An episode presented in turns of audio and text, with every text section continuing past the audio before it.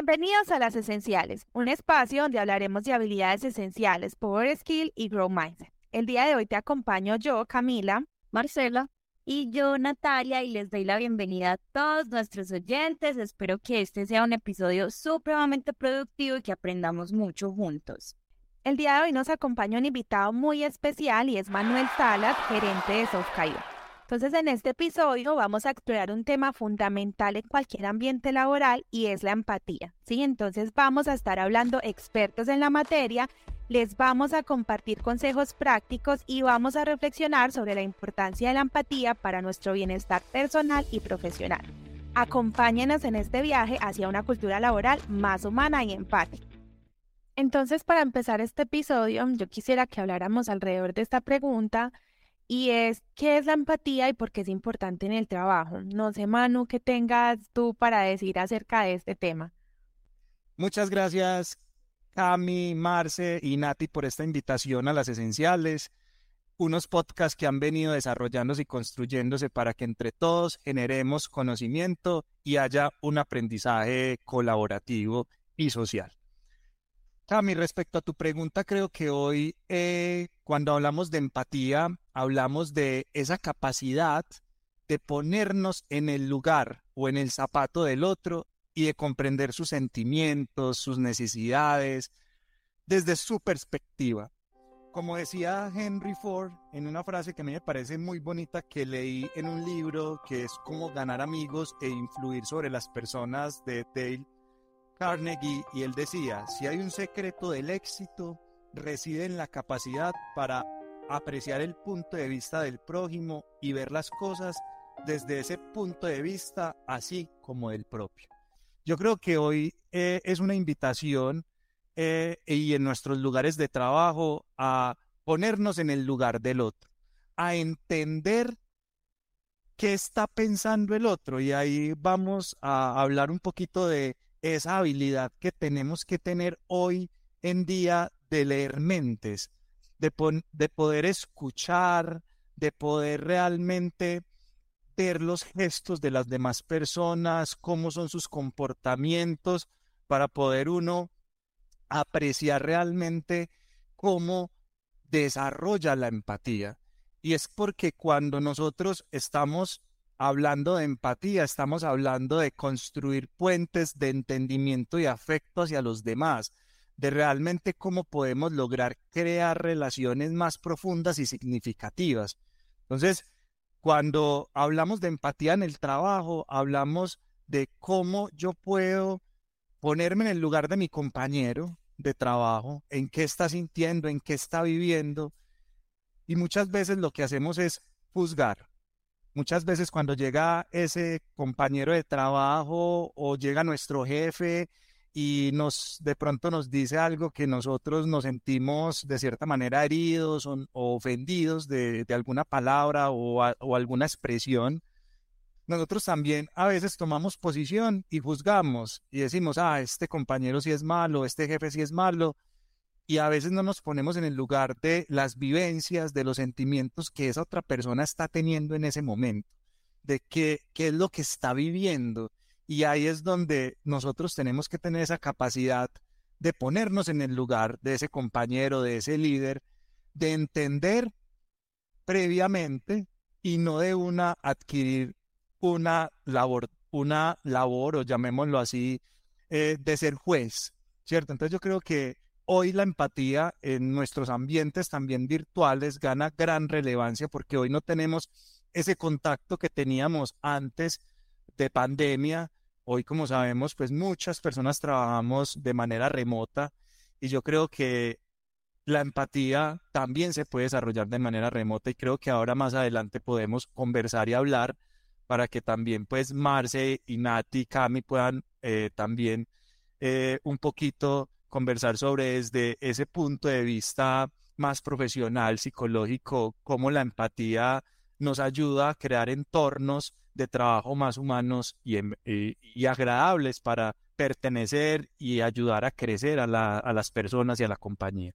Y yo creo, Manu, hay que es un reto bastante grande porque creo que como seres humanos siempre vamos a hacer juicios de todo, o sea, tenemos como esa capacidad de razonar y hacer un juicio, pero resulta que ese juicio lo hacemos basados en nuestras experiencias pasadas, en, muchas veces en nuestras pautas, pues como de crianza, en las relaciones que hemos tenido, basados en un montón de cosas que obviamente nos ha, nos ha ido nutriendo como nuestros entornos. No todos tenemos el mismo entorno, no todos tenemos la misma personalidad, no todos tenemos la misma forma de percibir el mundo, ¿cierto? Hay una realidad, pero cada uno la percibe de una manera distinta. Entonces, decir que de pronto es un reto eh, fácil eh, de alguna manera, probablemente no, probablemente eh, para unas personas represente un poco más de esfuerzo que para otras el hecho de, de ser un poco más objetivos, porque aquí yo creo que puede jugar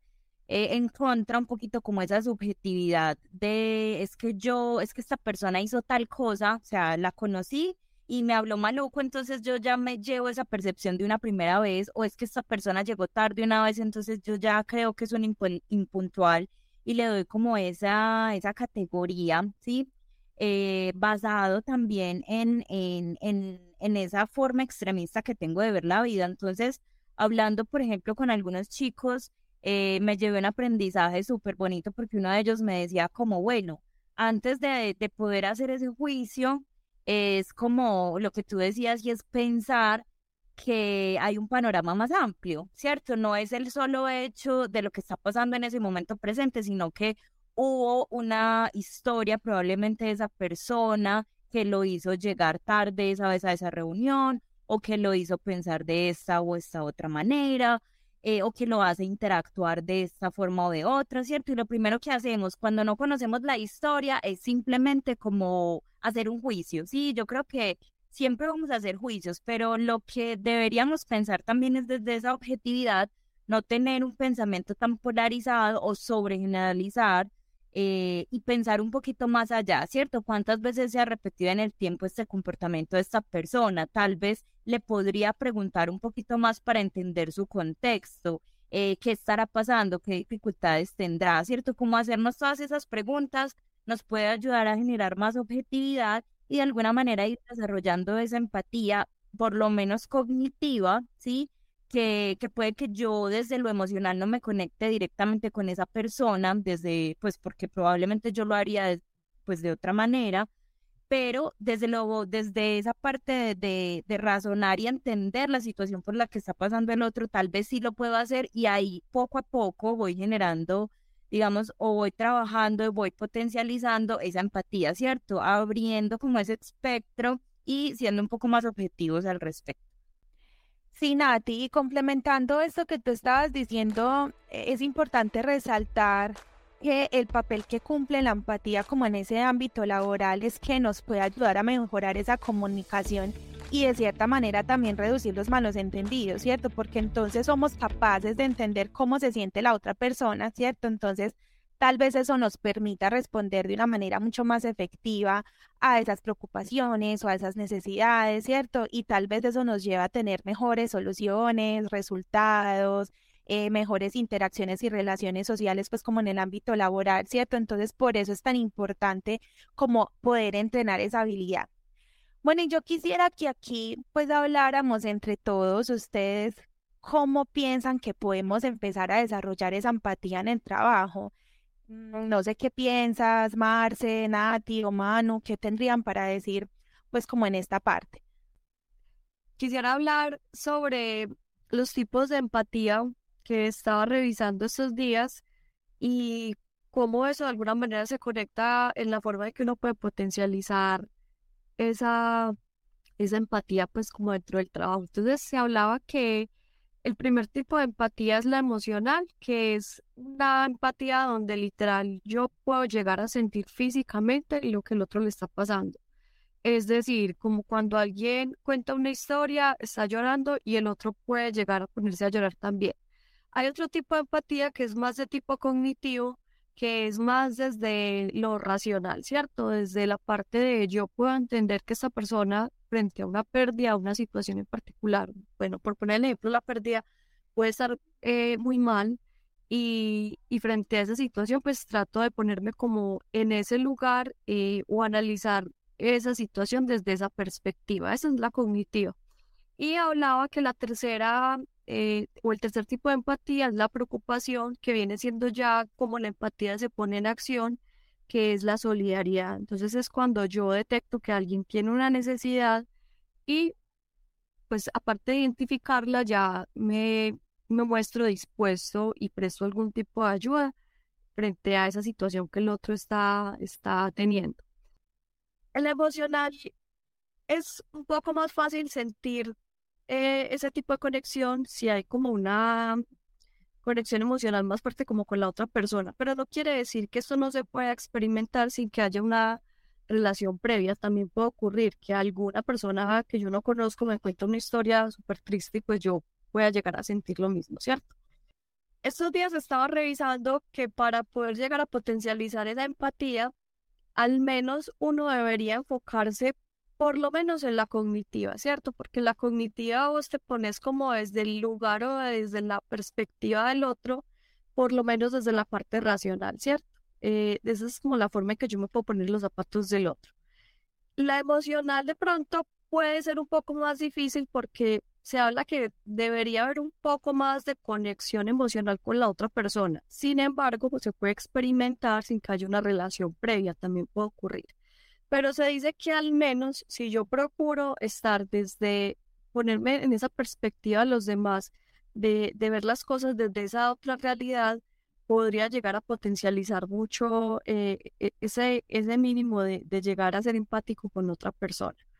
Eh, ahora, otra cosa que quería, que estaba pues revisando estos días, estaba relacionado con el tema pues aquí que hablo un poco de, de, la parte emocional, es sobre el contagio emocional que me parece muy interesante también, muy importante mencionarlo porque el contagio emocional estaba mirando y es eh, como un asunto más desde, las, desde la parte de las neuronas, hay un tipo de neuronas espejo eh, que son unas señales muy sutiles donde se observa, digamos, como una señal, una sonrisa y la persona, digamos, se puede como contagiar. Por eso es que hay personas que están furiosas y como que el otro se descarga y como que siente ese ambiente pesado o alguien empieza a reírse a las carcajadas y nota también como eso. Entonces, eso, eso puede llegar a pasar por, la, por el contagio emocional. Sin embargo, el contagio emocional experimenta como unas emociones que son difíciles desprenderse después de ellas, las asume como propias, mientras que la empatía yo trato de entender esa situación, pero no necesariamente soy,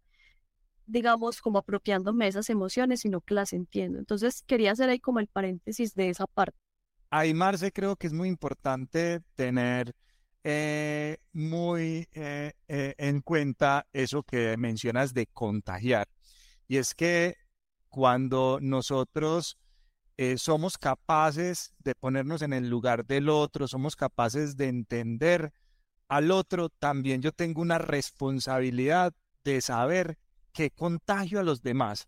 Y eso es supremamente importante, porque si yo sé que estoy teniendo un mal día, pero sé que también si eh, llego a mi oficina, llego donde mi familia, si al contrario tengo un mal día es en mi oficina y va a llegar con, donde mi familia a tirar todo, al techo, pues yo creo que ahí es importante saber que yo también tengo que hacerme responsable de esos sentimientos al contagiar. Eso también me hace ser empático. Que cuando yo digo ser empático es ponerme en el lugar del otro, pero también ponerme en mi lugar, ¿cierto? Eso es, muy importante, es, es, es contraponer ambos, ambos puntos y ver ahí yo cómo finalmente voy generando esa, esa empatía para, para desarrollarla, pues que me permita realmente tener relaciones más armoniosas con mi entorno, que es finalmente lo que buscamos al desarrollar la empatía. Yo creo que unos tips muy importantes para desarrollar la empatía es uno, ser flexible, es entender el ritmo de los demás, que todos no van a nuestro ritmo. Muchas veces pasa que yo soy una persona acelerada y espero que el otro también vaya a ese ritmo vaya acelerado, mientras que puede que me encuentre con personas que van a un ritmo distinto, que son tienen un ritmo más lento para hacer ciertas cosas y que yo tengo que entenderlo o al contrario, si yo tengo un ritmo lento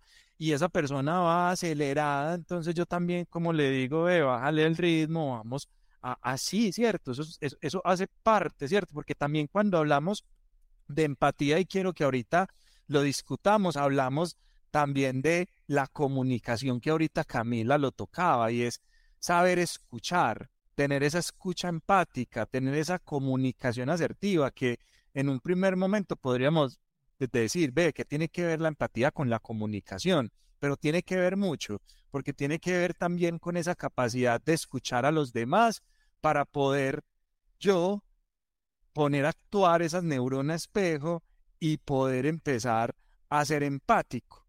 Dos, aprender a agradecer. Yo creo que algo que, que es muy importante de los seres humanos es cuando somos agradecidos con nosotros y con los demás.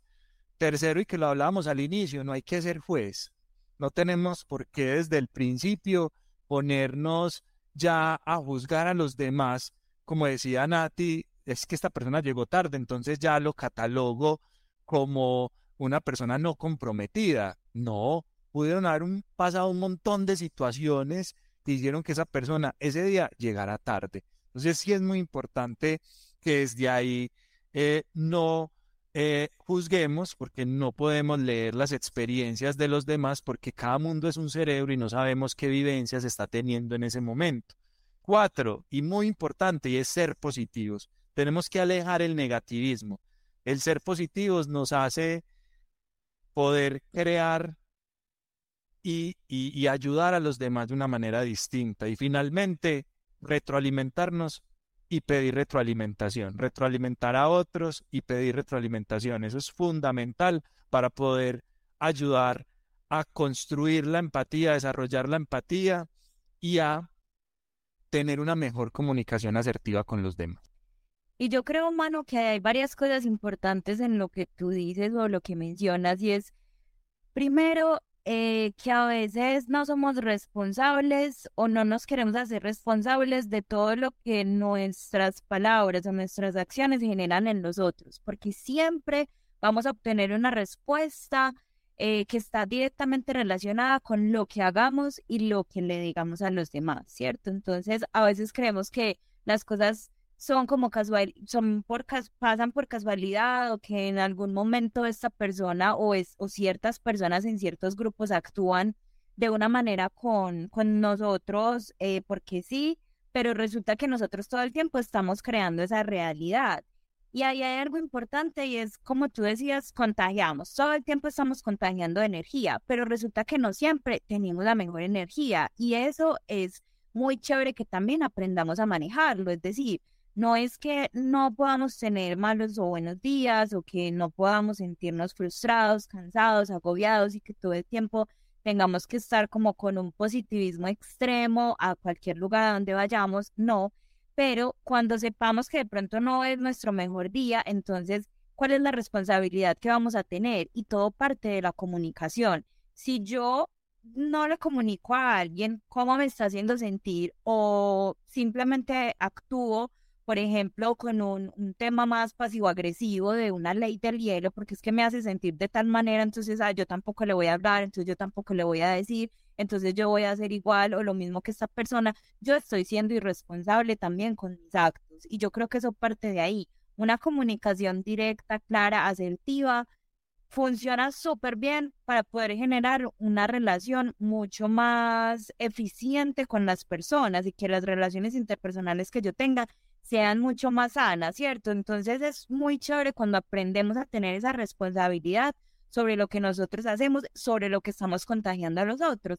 Y si de pronto no es el mejor día, pues por lo menos comunicarlo. Mira, en este momento no voy a tener esta, esta actitud, o voy a estar solo, voy a estar aislado, voy a estar haciendo esta otra cosa, pero cuando yo me autorregule, ¿cierto? Porque también se trata, y ahí va el otro tema, de la autorregulación emocional, eh, yo busco las maneras de, de poder estar mejor.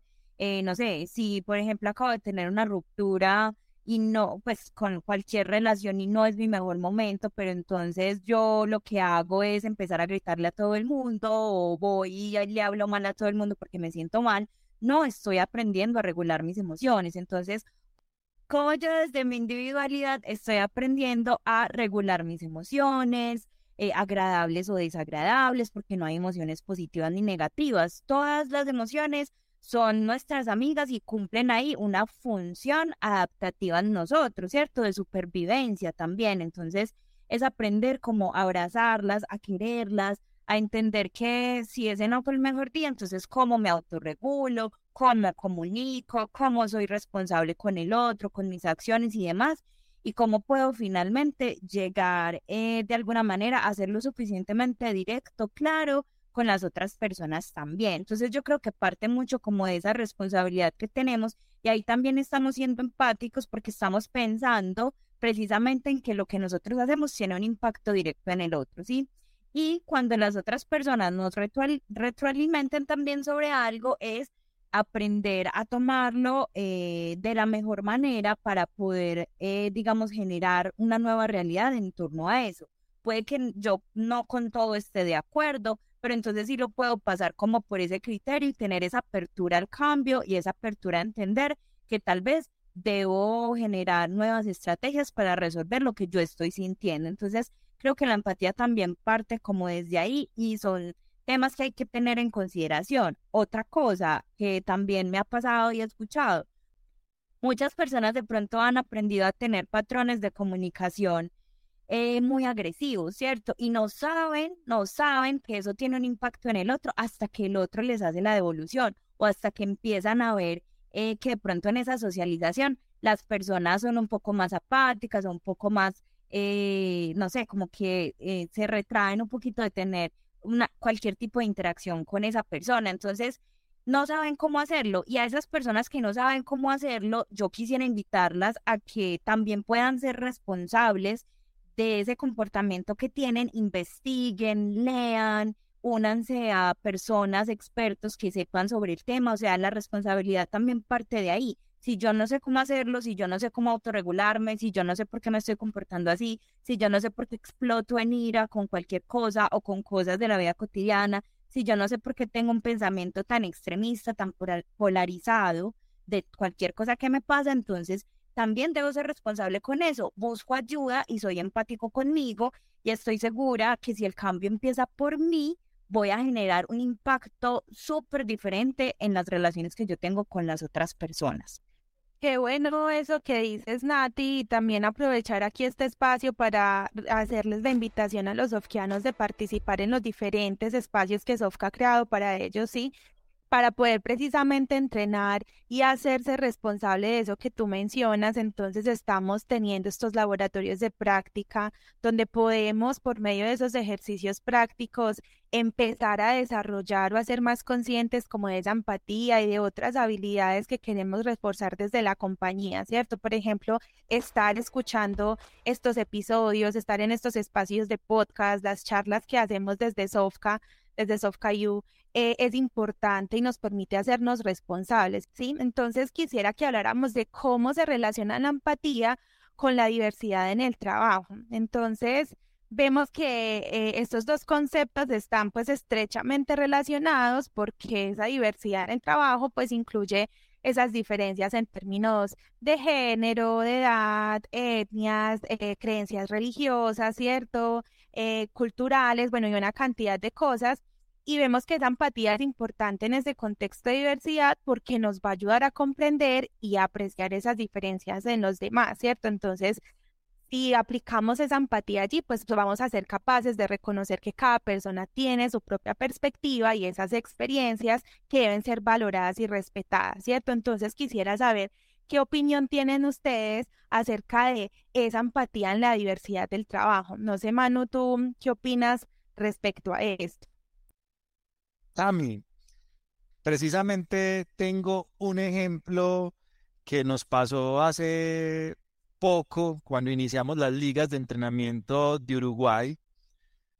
Hace año y medio, casi dos años, cuando empezamos a plantear, vamos a iniciar nuestra centro de operaciones de Sofca en Uruguay, e iniciamos con las ligas de entrenamiento para buscar ese talento, desarrollarlo, potenciarlo e incluirlo a nuestra operación pues empezamos a buscar las personas en Uruguay, a medirlas bajo los mismos criterios que nosotros tenemos de actitud sofca y que para nosotros eso es fundamental y, y necesario para que puedan hacer parte de nuestra cultura en la compañía. Pero luego en el proceso formativo y también cuando las personas pasaron a la operación, empezaron a salir ciertos comportamientos que nosotros, eh, desde siendo colombianos, pues de pronto veíamos como extraño en nuestros compañeros uruguayos. Y ahorita Nati pues, nos puede confirmar que ella ha estado muy de cerca en los procesos formativos de Uruguay, pero situaciones como eh, personas, los uruguayos son muy directos, van al punto y de pronto nosotros en Colombia y como buenos paisas le damos más vueltas a las cosas, somos más culebreros y eso hace que de pronto nosotros esperamos que estas personas que tienen otra cultura, otra nacionalidad, actúen de la misma manera. Y ahí es donde formar nuestra empatía, desarrollar nuestra empatía cobra relevancia, porque hoy nuestra compañía está viviendo una expansión de internacionalización donde venimos creciendo en diferentes países y donde cada país tiene sus creencias, tiene su cultura, su forma de actuar, tiene su, su, su, real, su, su, la forma de ver el mundo, su, su realidad de ver el mundo, pues es un poquito distinta de pronto a como lo vemos, aunque somos todos latinoamericanos, pues finalmente cada país sí tiene sus diferentes costumbres. Y yo creo que es muy importante hoy, eh, en ese proceso de expansión, pues trabajar y desarrollar la empatía, porque nos vamos a encontrar con compañeros de Costa Rica, de Ecuador, de Perú, de México, que tienen diferentes costumbres, formas de ver la vida y que no podemos entrar en conflicto, porque al final todos somos soft y pertenecemos a una misma cultura, pero esa cultura también implica entender al otro, ¿cierto? Entender la forma de actuar del otro. También eh, esta semana me contaron una historia de una persona que se fue a trabajar a, Ecuador y de pronto tenía una forma de ser aquí como en colombiano, pues que las cosas pasaran rápido, se dieran y de pronto en Uruguay, en, perdón, en, en Ecuador llegó y se dio cuenta que de pronto todas las cosas iban a un ritmo distinto, las personas eran más por así decirlo, lentas en el sentido de que los procesos no iban a la velocidad que uno en Colombia espera que vayan. Y obviamente esa persona tuvo que adaptarse a ese contexto, tuvo que reflexionar y entrar en empatía y entender, yo no puedo aquí generar un conflicto, tengo que entender la posición del otro, entender la cultura del otro, entender la diversidad del otro para poder adaptarme y pues generar ambientes sanos una relación sana con, con el cliente, con el compañero, con, con las diferentes eh, actores o personas que vamos a, a, conversar en algún momento. Entonces yo creo que la empatía es fundamental hoy cuando estamos diversificándonos geográficamente y cuando también eh, entendemos que también puede eh, entrar a la, a la compañía en personas no solamente también eh, a nivel cultural de diferentes países, sino también con diferentes creencias religiosas, con diferentes formas de, pensar, eh, que también es muy importante. También pueden entrar personas que vienen de la comunidad LGBTIQ, ¿cierto? Entonces, todo esto nos pone a reflexionar para que seamos una compañía diversa, y entender al otro se vuelve fundamental porque es entender sus experiencias, es entender mis experiencias y es a partir de eso compartir y generar esos ambientes propicios para generar ambientes sanos de trabajo que nos permitan desarrollar nuestras capacidades, tanto personales como profesionales, y que nos sintamos felices y orgullosos de trabajar en un lugar pues que realmente más que ser una máquina o un número, somos personas. Me parece muy chévere conectar diversidad con empatía, porque la, en el episodio anterior hablábamos de diversidad desde la parte de lo multicultural, pero qué chévere conectarlo con, con empatía. Eh, la diversidad, pues como sabemos, es como varios, eh, elementos o, la variedad que hay en un contexto, pues que conviven como esos elementos en un contexto en particular, pero ya la inclusión es que también se valoran o se integran en un entorno esas contribuciones, ¿cierto? O esa variedad. Eh, yo creo que en un lugar de trabajo eh, se ve esa diversidad y sobre todo pues la inclusión, más que todo es, es un lugar donde todos independientemente de quiénes sean o de lo que hagan, eh, digamos que se sientan igualmente valorados y apoyados en las áreas. Obviamente van a dar unos niveles de decisiones y de autoridad pues diferentes, pero en la medida en que todos se sientan eh, valorados apreciados, siento que se está generando inclusión. Eh, mientras que en un entorno en el que pronto pueden haber, digamos, que pueda ser diverso, pero que solamente se valore como las perspectivas de ciertos grupos específicos eh, o tienen alguna autoridad o influencia específicamente eh, o, la opinión es valorada solamente de ciertas personas específicamente o ciertos grupos, pues digamos que ahí se podría hablar que, que puede ser algo diverso, pero no es incluyente. Entonces me parece muy importante hacer como esa diferenciación ahí entre lo que es eh, ser incluyente, pero también respetar o asumir también la diversidad como algo que ya hace parte de nuestros días en el trabajo y también digamos que como comunidad que todos los días, digamos, ya vemos que hay personas de muchas más partes, eh, también todo el tema de globalización en Internet es mucho más fácil de estar conectados con, con personas de, de muchas partes y pues no solamente en, cuanto a lo geográfico, sino también, como hablaban, lo étnico, la parte de edades, de géneros.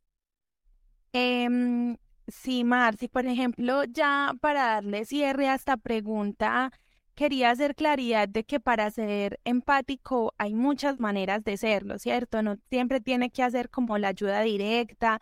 Si en la medida de lo posible, pues se nos facilita, perfecto, pero entender que vamos a brindar esa empatía, esa solidaridad, esa ayuda en lo que esté en nuestras manos, ¿cierto? Y yo creo que es muy importante en este tema de la diversidad como aceptar y respetar las diferencias, ¿cierto? Recordemos que estamos hablando de esto de generaciones, bueno, de edades, de etnias, de creencias religiosas. Entonces, por ejemplo, no sé, a veces de pronto mm, no nos gusta tanto el look de una persona como, ay, pero ¿por qué lleva el cabello así? ¿O por qué se pinta las uñas de esta manera? ¿O por qué estará tatuado? Nada, o sea, yo creo que parte de ser empáticos también es eso, es decir, aceptar las diferencias, no señalar al otro, no juzgar. Por ejemplo, en estos días veía, em, pues saliéndonos un poco del contexto de Sofka, con la, el tema de las creencias religiosas, el tema del Ramadán, que creo que ahora en este momento se encuentran en eso, ¿cierto? Que es, eh, digamos, como una costumbre que tienen los árabes y que hacen este ayuno, esta oración y esa reflexión en comunidad.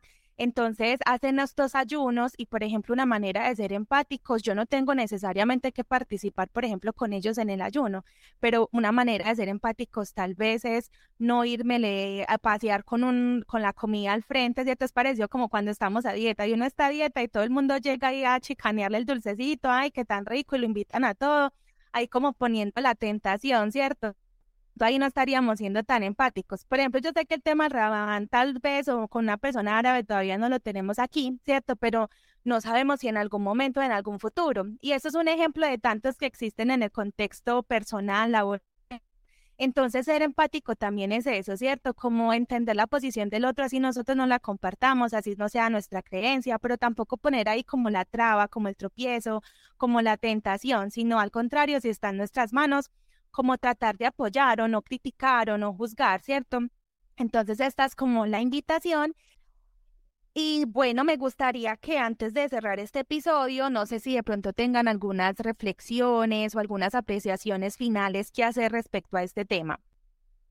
Sí, Cami, algo que tú dijiste que me parece muy importante porque recordé que lo he vivido en algunos momentos es que muchas veces minimizamos la emoción del otro. Entonces, hay algunas personas que lo ven como muy chistoso, como, ay, voy a hacer la maldad o voy a generar este, este, mm, eh, no sé, este, este sabotaje. O voy a, eh, yo sé que estas personas están hablando de, de, de hacer dieta, pero entonces yo les voy a decir que los invito a comer helado, o sea, y minimizamos el sentimiento del otro, no sabemos realmente, nos, nos creemos o nos pasamos como de chistosos o por hacer la maldad o porque qué charro y no sabemos realmente qué es lo que está pasando el otro. O sea, si el otro ya te está diciendo algo, no minimices lo que te está diciendo. Si te lo está diciendo es porque lo siente y porque en ese momento puede que para esa persona eso sea muy importante. Y lo, lo retomo con el mismo ejemplo que tú dijiste, porque creo que lo he vivido y eso a mí me genera, la verdad, eh, cierta confrontación interna, porque pienso que de pronto debemos pensar un poquito más en el otro, es decir, eh, puede que para mí no sea tan importante un helado, pero yo qué voy a saber, pues hablando como de ese ejemplo, hay miles de ejemplos, pues, pero retomando ese ejemplo, puede que para mí no sea tan importante, pero es que resulta que el otro tiene un problema de salud o viene luchando mucho tiempo con su sobrepeso o un montón de cosas que para mí son muy tontas, pero para el otro no. Entonces la invitación es a eso, o sea, no, no, no, no metamos como la puya, la, ahí como la tentación, como el comentario, como por la malicia, como por la maldad, como por reírnos, porque eso también es cruel.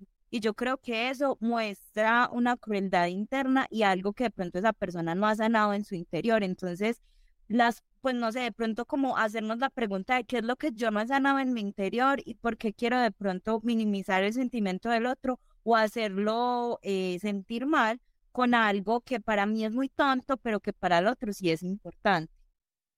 Y que no es la carrera del dolor, que a veces, retomando ahí como lo que dice Nati, importante, que a veces se hacen comentarios también de tipo, pero es que vos estás sufriendo por cosas sin importancia cuando hay gente que está peor. Entonces, el dolor es muy personal o digamos que cada uno pues lleva la procesión por dentro. Entonces, eh, me parece importante lo que dice Nati, que no es la, la carrera porque a quién le duele más o quién sufre más, sino podernos poner en perspectiva de lo que al otro le está sucediendo simplemente. Eh, prestar ayuda desde lo que cada uno puede hacer por el otro y si no, pues al menos tratar de entenderlo desde, como decía ahorita, desde la parte cognitiva, entendiendo esa realidad.